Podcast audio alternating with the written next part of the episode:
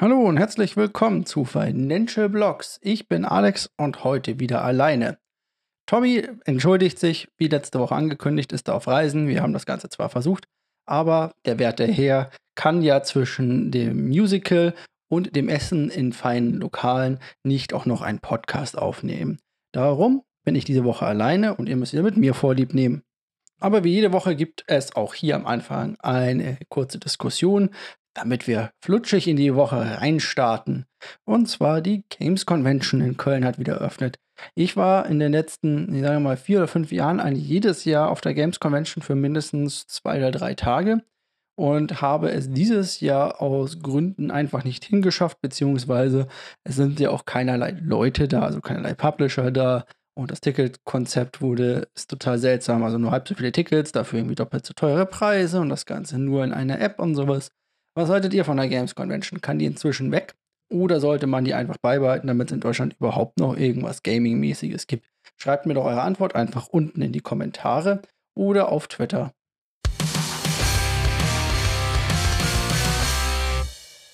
Die News starten diese Woche mit ordentlich Beef. Richtig krassen Twitter-Beef, YouTube-Beef. Wir sind quasi am untersten Ende der Schublade angekommen wo man auch nur sein kann. Das ist härter als ja, Muhammad Ali gegen Schieß mich tot wen und so weiter. Ihr wisst schon, also richtig harter Beef. JC, äh, C7 quasi, JC, C7 von Binance, der CEO, schießt, naja, gegen FTX US, auch wenn das Ganze versteckt ist. Und zwar hat er irgendwie ähm, Concerns getwittert, also er hat quasi gesagt, er hat ähm, Probleme damit, dass es Jitter wohl in den USA gibt oder dass es ein Crypto-Exchange-Problem mit Jitters gibt. Jetzt muss ich erstmal nachschlagen, was das Ganze bedeutet. Und zwar, dass Orders von gewissen Marktteilnehmern im Orderbuch vorgeschoben werden vor den Orders anderer. Wenn man sich das vorstellt, das Orderbuch besteht darin oder ist ja dafür da, um die Preissetzung zu machen. Das heißt, es gibt ein Angebot und es gibt eine Nachfrage und in der Mitte liegt quasi äh, liegt das Spread zwischen den beiden und wenn ihr sagt, ihr wollt für, weiß ich nicht, 10 Dollar einen Bitcoin kaufen und es werden aber nur für 11 Dollar welche angeboten, dann bekommt ihr das nicht. Dann wird eure Order aber ins Orderbuch aufgenommen. Wenn das jetzt halt hunderte Leute machen, dann wird sozusagen eure Order ähm, eingereiht und wartet auf die Ausführung. Und er sagt hier quasi, dass es wohl in den USA oder dass es bei gewissen Exchanges äh, ein Problem gibt, und zwar, dass die Orders mancher Marktteilnehmer befürwortet werden oder bevorzugt werden. Daraufhin hat er VIP-Trader auf seiner Plattform, also bei Binance, gefragt und die haben ihm das Ganze wohl bestätigt. Und nun geht man davon aus, dass das Ganze ähm, aus Umwegen und Insiderkreisen und so weiter wohl ein direkter eine direkte Anschuldigung mehr oder weniger ist an FTX US, die dort ein Problem oder dass das dort ein Problem ist an der Stelle. FTX US hat nämlich auch in letzter Zeit noch andere Probleme. Ähm, mit der Regulatorik und solche Sachen bedeutet also, na, man muss da auch ein bisschen aufpassen, aber es kann natürlich auch einfach nur, ich sage immer, gutes Marketing sein. Warum man jetzt aber auch noch glaubt, dass das Ganze direkt zu FTX münzt, oder FTX US besser gesagt, ist, dass es auch einen anderen Konzern derzeit gegen FTX US gibt. Und zwar hat FTX damit geworben, dass sie in die Regulatorik oder dass sie irgendwie in den Schirm der FDIC stehen unter, unter diesem Schutz. Die FDIC ist sowas wie bei uns das, ähm, die Einlagensicherung. Bedeutet, das ist eine eigene äh, Verwaltung in den USA und die stellt sicher, dass äh, Konten bis zu einem gewissen, ich glaube in den USA sogar äh, unendlich hoch abgesichert sind, was die Funds angeht. Und ähm, da hat der äh, Brett Harrison, das ist der FTX-CEO, einen Tweet auch noch gelöscht, in dem er quasi angeben würde oder in dem er angegeben hat, dass FTX US in dieses FDIC reinfallen würde, was aber nicht stimmt. Also schwere Zeiten mehr oder weniger für Sam Bankman, dem CEO oder dem eigentlichen FTX-Gründer. Aber ich glaube nicht, dass das einen Unterschied bei der Börse macht. Die hat einen Run und macht ordentlich Gewinne. Ich glaube, wir haben letzte Woche darüber berichtet oder es kam die Woche raus, dass die sich um 1000 Prozent gesteigert haben, was ihre äh, Aktivitäten auf der Börse quasi angeht im letzten Jahr. Aber der Beef geht direkt weiter, weil wir haben natürlich das nächste Paar, das sich direkt beeft. Dieser Beef ist so alt wie Krypto fast. Naja, eigentlich so alt wie ETH eigentlich und XRP, aber das sind schon zwei der älteren, äh, ich sage mal, Gesteine in dem Ganzen drin. Und da ging es über Jahre hinweg, entweder hier oder dort und dann hat derjenige das gesagt und das und die Fanbase hat das gemacht und die hat das gemacht. Und zwar geht es darum, dass David Schwartz, ich glaube CEO von Ripple XRP, ähm, gemeint hat, dass ETH seine Konkurrenten über die Politik ausschalten würde, also quasi hier Verbindungen zur Politik nutzen würde, um andere Kryptowährungen bzw. andere Chains äh, zu unterdrücken, die ihnen gefährlich nahe kommen würde. Und auch, dass die ETH-Miner bzw. auch die Bitcoin-Miner eher mit äh, Aktionären bei eBay zum Beispiel vergleichbar wären. Das ist ein Wortlaut aus seinem Twitter. So sind die Aktionäre von eBay ähm, quasi an der Restwert, also daran interessiert, dass die Gebühren und so weiter möglichst hoch sind und auch die Käufe und Verkäufe möglichst hoch ausfallen, weil sie dadurch natürlich ihre Einnahmen sichern. Kann man so sehen, aber ob man das jetzt unbedingt sagen müsste, dass es Aktionäre von ETH sind und ähm, oder Aktionäre von Bitcoin ähnlich gleichzusetzen wie bei eBay, ich glaube eher nicht. Das ist ein totaler Humbug meines Erachtens nach. Die Miner sind zwar Dienstleister in diesen Proof of Work-Szenarien, aber eher so etwas wie dezentrale Arbeiter, die jeder eigentlich anschmeißen kann und dann damit ein bisschen Geld verdienen könnte, wenn es denn passt. Und wir kommen direkt zum nächsten Beef. Und zwar hat Charles Hawkinson Beef mit unter anderem nicht nur der Community, der Krypto-Community, sondern auch mit seinen eigenen Entwicklern. Das muss man sich mal vorstellen. Und zwar steht ja, wie wir bei Cardano schon jetzt seit längerem ähm, mit begleiten, das Update an, das Vasil heißt oder Westhile, das ja die Blockchain sehr viel schneller machen soll und alles günstiger und so weiter und so fort.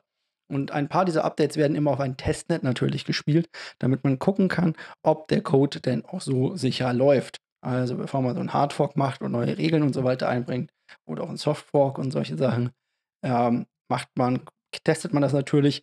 Und dort kam jetzt diese Woche äh, raus, dass das äh, Testnet von Cardano, das da aufgezogen wurde und äh, dieses Update enthalten hat, totaler Müll ist. Also das stand, hatte kritische Sicherheitsfehler und ähm, wäre quasi, ja, wie haben die Leute es gesagt, wenn es eine Atomuhr gäbe oder eine Uhr gäbe, die quasi äh, den Fehler von Cardano oder das Fehlen von Cardano hervorsagen würde, dann wäre die nicht einmal so ein Sekündchen vor Mitternacht gestanden, wenn man sich das so vorstellt. Also, das war wohl ein ziemlicher Mist, der da rausgegangen ist. Und Charles Hawkinson hat das runterge äh, Charles Hawkinson hat das runtergespielt, hat gesagt, naja, kann schon mal vorkommen, so ungefähr, aber selbst seine Entwickler haben dann oft sich öffentlich dazu geäußert und haben gesagt, nee, nee, also das ist hier kein Spaß, denn wenn dieser, wenn das live geht, dann ist das ein Riesenfehler und könnte Cardano quasi ausradieren, sodass man es halt nicht mehr verwenden könnte. Jetzt muss man natürlich sagen, ich bin da ein bisschen anderer Meinung. Wenn man sowas auf dem Testnet spielt, dann ist das ja genau dafür da, dass man die Hauptchain eben noch nicht anfasst und so etwas mal testet und guckt, was dann dabei passiert wenn man denn solche Regeln einspielt. Meine ganzen Krypto-Influencer haben hier natürlich, äh, Kollegen haben hier natürlich direkt auf die Kacke gehauen sozusagen und haben haufenweise Tweets und Videos rausgelassen von wegen Cardanos Testnet, ein Albtraum, Cardano vor dem Crash und so weiter. Auch ADA, also der Coin von Cardano, stürzte deswegen um fast 15% an einem Tag ab.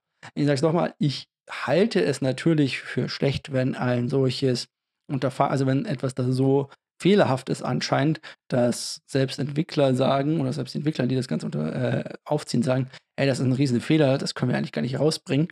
Ähm, da das aber nur im Testnet ist, ist mir das eigentlich relativ egal. Solange solche Fehler nicht beim Go Live entstehen, ist alles gut. Man muss hier aber sagen, es ist halt ein Problem, weil das Go Live von diesem äh, Update schon sehr, sehr bald ist. Also es bleibt nicht mehr viel Zeit, das Ganze auszubessern. Andererseits ist durch ein Update das Ganze auch schon wieder behoben worden und das neue Testnet soll wohl ohne Probleme laufen. Ich bin also eher, ja nicht bullish oder sonstiges diesbezüglich. Ich sage aber, naja, Katastrophe halt verschoben, also geht's halt weiter wie immer. kommen wir von diesem ganzen Beef-Gelaber mal zu etwas Schönerem und zwar zu den NFT-News. Ich habe wieder meine NFT-News rausgekramt und ich habe auch diese Woche wieder zwei Stück für euch. Und zwar eine ganz wichtige: Der Board Ape Yacht Club stürzt ab. Laut ähm, CoinGecko, das ist so eine Seite, wo man die aktuellen Kurse nachgucken kann und so eine ziemlich bekannte, ist ein Board Ape Yacht Club nur noch gerade 67 Ether wert. Das ist immer noch ein Schweine Geld für ein Hessen, äh, für ein kleines Affenbild. Aber es ist immerhin noch viel weniger als zur Hochzeit des Board Ape Yacht Club. Da hat man für ein Board Ape Yacht Club NFT 153 Ethereum gezahlt. Also haben wir hier einen krassen Rückgang von, ich würde sagen, über 70 Prozent, wenn ich das kurz im Kopf zusammengerechnet habe. Das ist sogar vielleicht ein bisschen weniger. Na, ist egal. Aber das zieht sich durch die ganze Bank weg. Auch der Ableger Mutant Ape Yacht Club hat, ähm, hat ganz entscheidend an Wert verloren.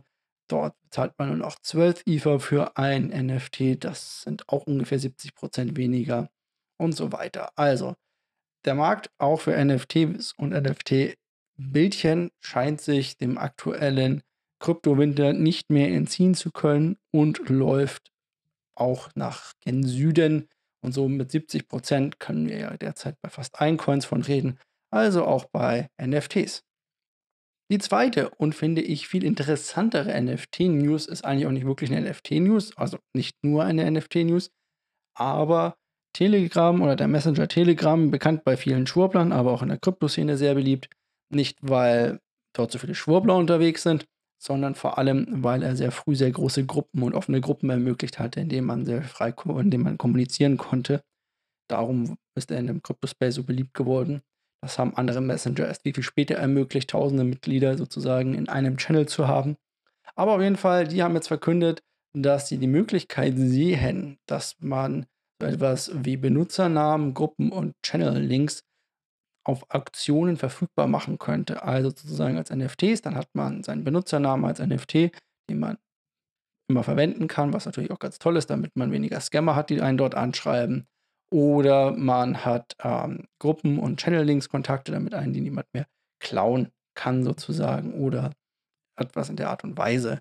Ist natürlich eine coole Sache, wie ich finde, da besonders bei Telegram Scammer in Hülle und Fülle unterwegs sind. Also wie oft ich garantiert zweimal täglich irgendwie angeschrieben werde, hallo, hallo, ich habe hier Interesse an Schieß mich tot oder wir kennen uns aus der Gruppe XY. Kannst du mir erklären, was dort eigentlich vor sich geht? Und andere lustige Übersetzungen ist natürlich eine feine Sache, wenn es das mal aufhören würde, da das dann doch ziemlich auf den Schnürsenkel geht. Und wenn man dann so einstellen könnte, hey, ich möchte nur ähm, Nachrichten erhalten von Leuten, die einen Benutzernamen per NFT gesichert haben, dann würde das natürlich wegfallen, weil diese ganzen Bots sich das gar nicht leisten können oder wollen. Was man sich zukünftig leisten kann oder was auch nicht, bespreche ich mit euch im Marktsegment und das kommt jetzt.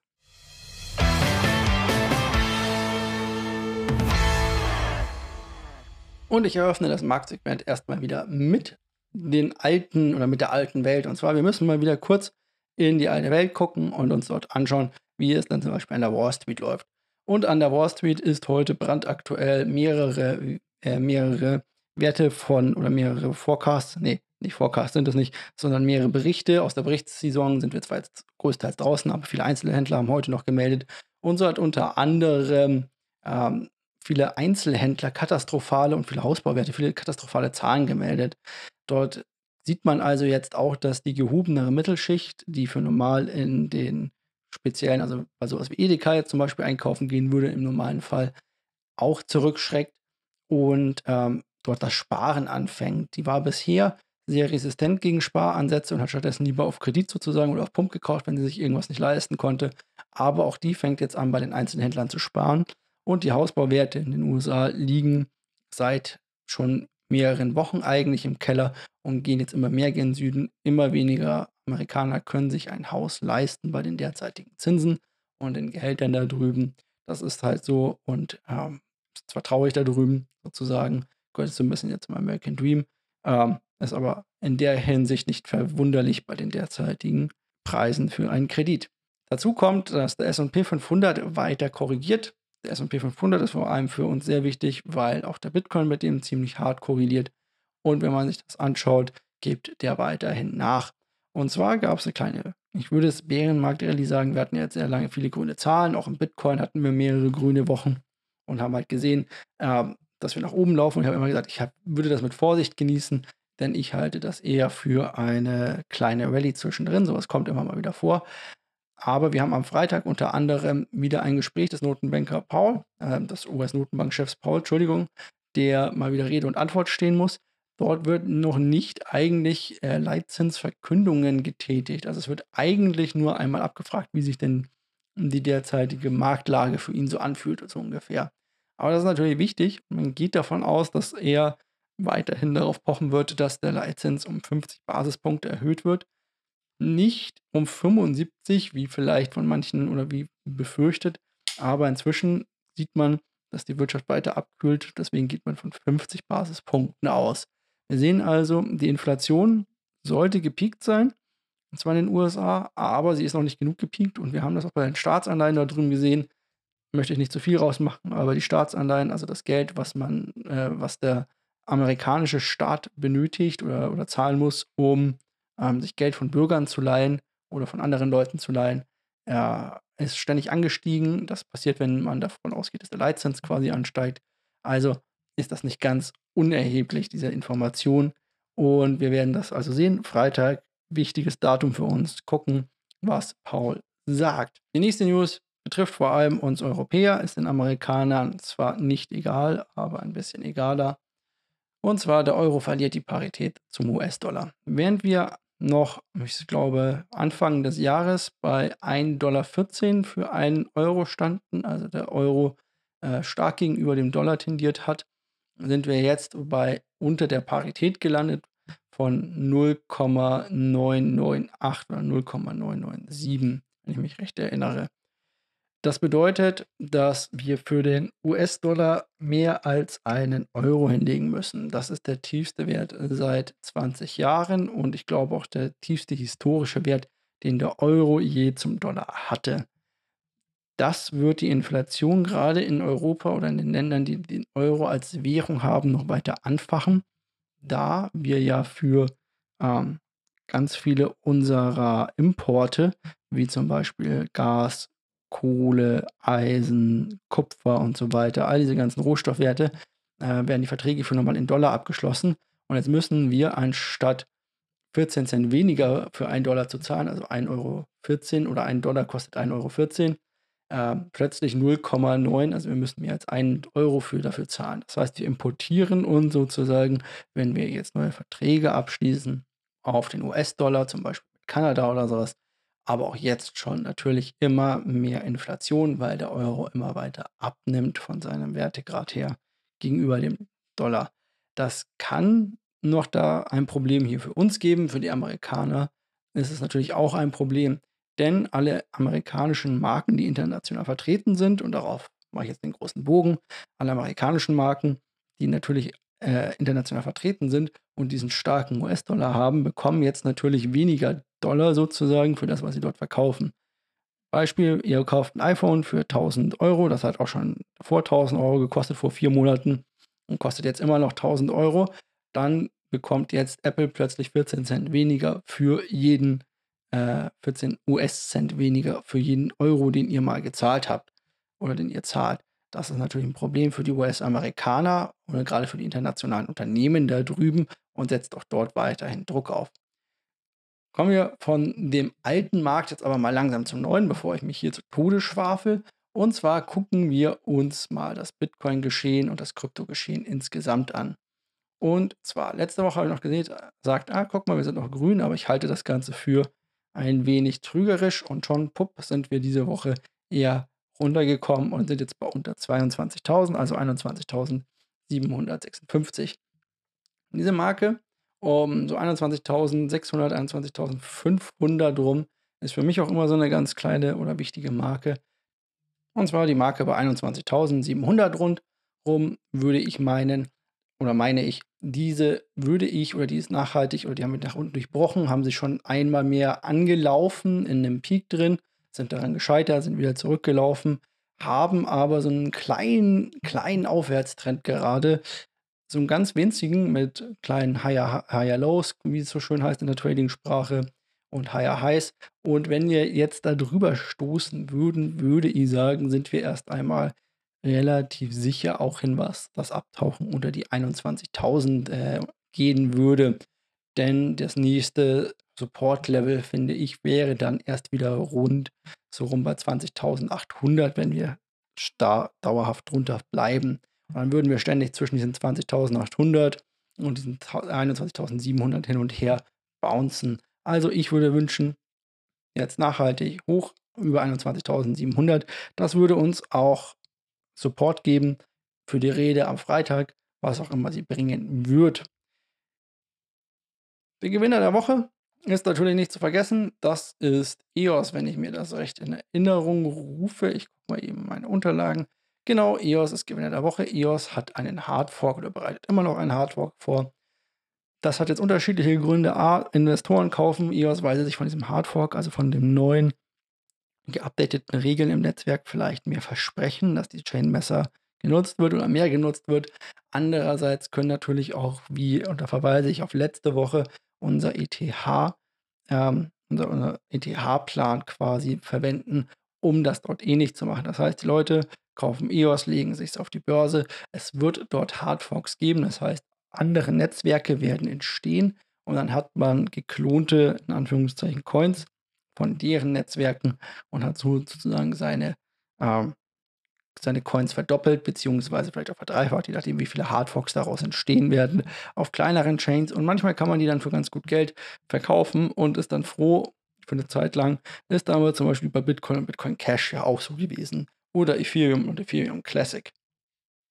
Als letztes diese Woche schulde ich euch natürlich noch, was mit dem Portfolio bei uns geschieht. Ich gehe jetzt nicht darauf ein, ich werde das ja immer vierteljährlich darauf eingehen, ähm, was genau gemacht wird, aber ich kaufe diese Woche noch einmal ETH nach. Wie gesagt, ich werde die ETH dann mal auszahlen zum Hardfork quasi. Der findet jetzt in weniger als 30 Tagen statt und werde hoffen, dass ich dann ja einfach die doppelte Anzahl an Coins haben werde. Das wäre natürlich schick und dann könnte ich mit den Coins noch was kaufen oder ich lagere sie ein, das weiß ich noch nicht, das sehen wir dann. Und habe dann quasi für unser kleines Portfolio, auch wenn es nicht ganz den Regeln entspricht, aber ich verkaufe sie ja nicht, ich habe sie nur ausgezahlt. Ich werde dann das Geld dahin auf jeden Fall auch einzahlen und dann werden wir mal gucken, was wir mit dem machen. Eigentlich müsste ich es für ein Jahr lang noch liegen lassen, aber gut, das sehen wir dann. Also, ich kaufe noch Ethereum nach. Keine schlechte Idee wahrscheinlich zum jetzigen Zeitpunkt. Und dann wünsche ich euch viel Spaß und bis nächste Woche. Schreibt uns, abonniert uns, gebt mir Tipps, was ihr sonst noch von uns so hören wollt in Sachen Krypto, vielleicht auch irgendwelche Strategien oder genauere Analysen zu irgendwelchen Projekten. Dann würden wir das natürlich auch für euch machen. Ansonsten bis dann. Ciao.